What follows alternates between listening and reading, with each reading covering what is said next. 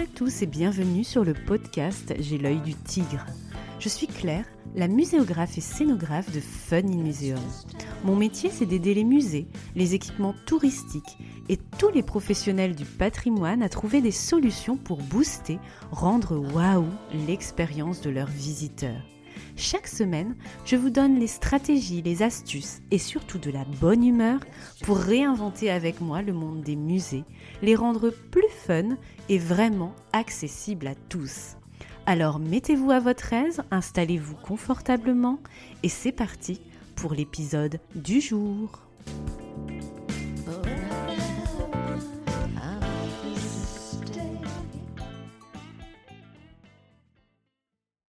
Hello, nous sommes fin mars 2021 et avant de commencer cet épisode, j'avais envie de vous faire une grande annonce.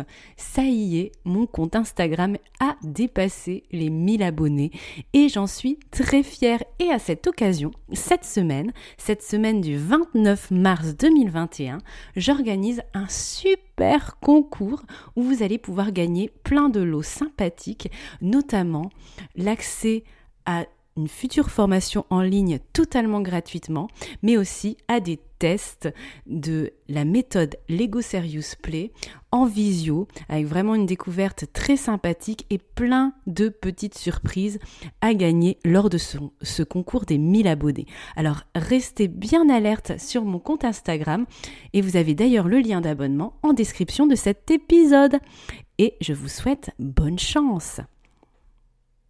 Bonjour et bienvenue dans l'épisode 16 du podcast.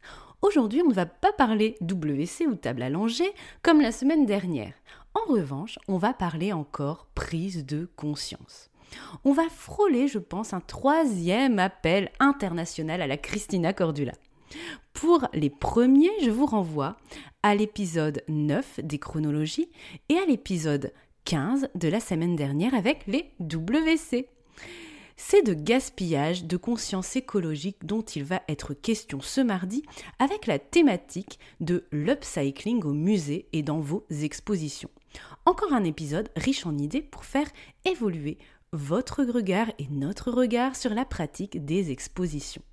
J'espère que nous nous retrouverons ici autour de ces questions de recyclage, de chasse au gaspillage en tout genre et de rénovation avec intelligence. Un sujet dont on parle trop peu en expographie, je trouve. Avant de nous plonger dans ce sujet, la dédicace. Aujourd'hui, je dédie cet épisode à Jessica sur Instagram qui m'a laissé un message vocal très motivant pour le podcast la semaine dernière après mon petit coup de mou. Merci beaucoup à toi Jessica pour ton enthousiasme et aussi pour tes encouragements et cette charmante Attention. Il y a 6-7 ans, on parlait beaucoup de démarches d'éco-conception dans les musées et dans les expositions. Ce critère faisait très souvent partie des cahiers des charges. Des vadémécum et des guides de bonne pratique ont été édités, comme celui qui fait référence de la Cité des sciences et de l'industrie, que je vous propose d'ailleurs en téléchargement dans la description de cette On y parle de matériaux à faible impact écologique, du label européen qui est de référence pour les matériaux ou encore du, label Imprime Vert pour les impressions. Mais aussi, on donne dans ce Vadémécom des astuces et des actions à mettre en œuvre à chaque étape de votre projet d'exposition, de la conception à la fermeture, en passant par la réalisation. Aujourd'hui, je ne, retrouve pas ce besoin exprimé par les maîtrises d'ouvrage. On pourrait penser que ces bonnes pratiques sont entrées dans les mœurs et aussi des réflexes. Mais mon retour d'expérience me fait douter, pour être sincère euh, avec vous. Je vous livre un exemple parmi d'autres. J'ai récemment travaillé pour une structure publique qui a l'habitude de réaliser des expositions temporaires. Quand j'ai visité les lieux pour découvrir où se déroulera cette exposition, euh, j'ai euh, trouvé, caché derrière des rideaux, une caverne d'Ali Baba comportant plus d'une cinquantaine de vitrines, de capoplexie en tout genre, euh, qui avaient été fabriquées pour les expositions précédentes. J'avais en réalité découvert cette mine d'or un peu par hasard au détour de la visite technique sur place dans ce lieu. Ce n'était pas forcément venu à l'esprit de mon client de les réutiliser, ni même au scénographe précédent. Pourquoi? Visiblement par habitude de fabriquer du neuf à chaque exposition sans se questionner. Deuxième raison, je pense aussi par facilité.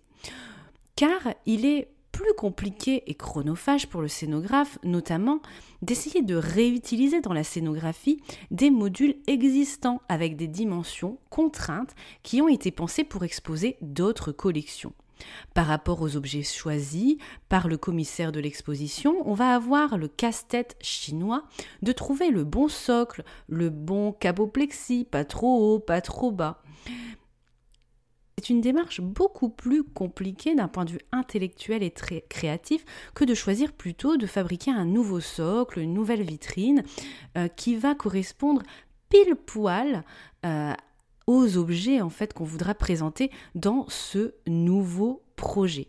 Et d'avoir fait les deux, euh, croyez-moi, c'est beaucoup plus chronophage et beaucoup plus complexe d'un point de vue créatif, tout simplement. Mais je vous pose la question. Dans le monde dans lequel nous vivons, avec toujours plus de déchets, où on prône le réemploi, l'upcycling des meubles, le commerce de seconde main, pour éviter la voie consumériste, est-ce bien raisonnable? Si vous travaillez dans une petite structure, vous faites peut-être ce choix du réemploi par économie, mais le faites-vous vraiment par conscience écologique? Si vous travaillez dans un grand centre des sciences ou un grand musée de France, est-ce que vos expositions temporaires choisissent cette voie du réemploi, même une seule fois? Car le bois recyclé, le, bois labellisé européen ou les encres végétales, c'est bien, mais l'upcycling de la scénographie, c'est encore mieux. Alors, l'upcycling, qu'est-ce que c'est justement? Ou en bon français dans le texte, mes termes un peu moins tendance, le surcyclage. C'est pas facile à dire d'ailleurs. C'est l'action de récupérer des matériaux ou des produits dont on n'a plus usage afin de les transformer en matériaux ou en produits de qualité ou d'utilité supérieure. C'est un recyclage par le. Je pense que cette démarche vous parle, car je sais que vous êtes nombreux, nombreuses notamment, à aimer le do-it-yourself et l'upcycling. C'est quelque chose que je pratique très souvent de mon côté sur le plan personnel et professionnel, et je suis sûre que c'est aussi votre cas en décoration ou autre. À la maison, il m'arrive par exemple de chiner des meubles anciens et de les upcycler, de leur donner une seconde vie. Euh, par exemple, j'ai transformé récemment une table de chevet toute mignonne des années 20-30 euh, que j'ai chinée à Emmaüs en toute petite cuisine pour mon fils.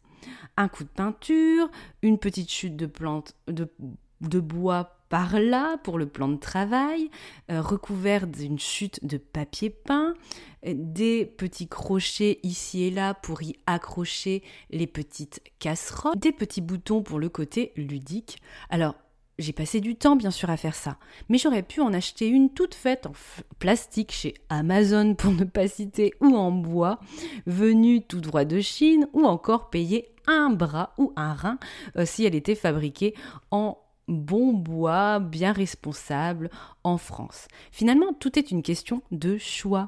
Et pour la scénographie, c'est la même chose que cette petite cuisine. Et au-delà de cette question du choix, je dirais même que c'est une question de budget, de temps, de priorité et de créativité. Et maintenant, voici trois pistes pour diminuer votre impact écologique dans votre pratique de l'exposition. Première piste, le réemploi et le recours à une stratégie de dispositifs scénographiques qui peuvent se moduler et avoir un usage multiple, que cela soit pour une exposition temporaire ou permanente, réutiliser. C'est vraiment la règle de base. Avant de fabriquer du neuf, posez-vous toujours la question, qu'est-ce que je peux faire avec mon parc existant? Repeigner les mobiliers, pimpez-les avec un nouveau graphisme au pochoir, réemployez vos cadres, modifiez les Marie-Louise, les passe-partout, vous savez, ces cadres blancs pour les œuvres pour éviter d'en fabriquer des nouveaux lorsque vous présentez de nouveaux objets. Optez ensuite pour des modules manip qui peuvent se réutiliser dans différentes expositions temporaires par exemple. C'est le cas des feuilletoirs avec des cadres où on va changer les œuvres, pas seulement dans les expos permanentes pour des questions de conservation, mais on peut aussi les réutiliser au fil des expositions temporaires. Vous pouvez aussi opter pour des trappes montées sur charnière où vous n'avez plus qu'à changer la signalétique pour changer votre contenu au fil de vos expositions ou pour rendre de l'attractivité à votre exposition permanente et c'est justement uniquement l'élément de menuiserie qui va rester et vous allez pouvoir modifier, upcycler l'existant et changer vos contenus. Pareil pour les modules posés sur des axes. Vous pouvez aussi réemployer vos soclages, vous pouvez opter pour des astuces de présentation, des œuvres que vous pouvez réutiliser. Sur Instagram la semaine dernière, je vous parlais par exemple de cloches de décoration de différentes dont on peut changer l'intérieur à l'infini et toutes les compositions aussi créatives au fil des expositions. Je vous parlais même sur Instagram d'un vieux drap qui avait fait un joli drapé euh, sur une chute de bois, un, joli jeté de tissu sur un mobilier qui pouvait se transformer en écran de projection très poétique. Si vous souhaitez d'ailleurs plus d'astuces scénographiques avec un rien du tout, comme je les appelle sur Instagram, rendez-vous euh, sur mon compte, abonnez-vous si ce n'est pas déjà fait et justement vous pourrez en plus participer au concours de cette semaine. Le lien est bien sûr en description de l'épisode. Bref, dans cette première piste, pensez toujours à votre parc existant avant de penser au neuf. Deuxième piste pour diminuer votre impact écologique dans votre pratique de l'exposition, dans la même idée de réemploi, au lieu de fabriquer du neuf pour votre expo temporaire, n'hésitez pas à aller vous fournir en mobilier dans les recycleries ou dans, dans des structures comme Emmaüs, d'associations caritatives, etc. Par exemple, quand je travaillais en musée en tant que chargé d'exposition, il était très courant qu'on aille se procurer, par exemple à Emmaüs, des grandes tables en bois vintage, des fauteuils pour nos expositions temporaires, notamment hors les murs. Ça avait beaucoup plus de charme qu'un plateau neutre peint, tout neuf, sans aucune aspérité. C'est ce qu'on avait par exemple fait pour une exposition sur Eugène Daudaigne, où on avait créé une espèce de forêt de terre cuite sur une grande table vintage qu'on avait euh, chinée, qui ressemblait un petit peu à cette armée de Chine. Donc on avait vraiment pensé présentation des œuvres avec un mobilier ancien plutôt qu'à une présentation classique qui aurait peut-être nécessité la fabrication de multiples socles et de multiples multiples capots plexi.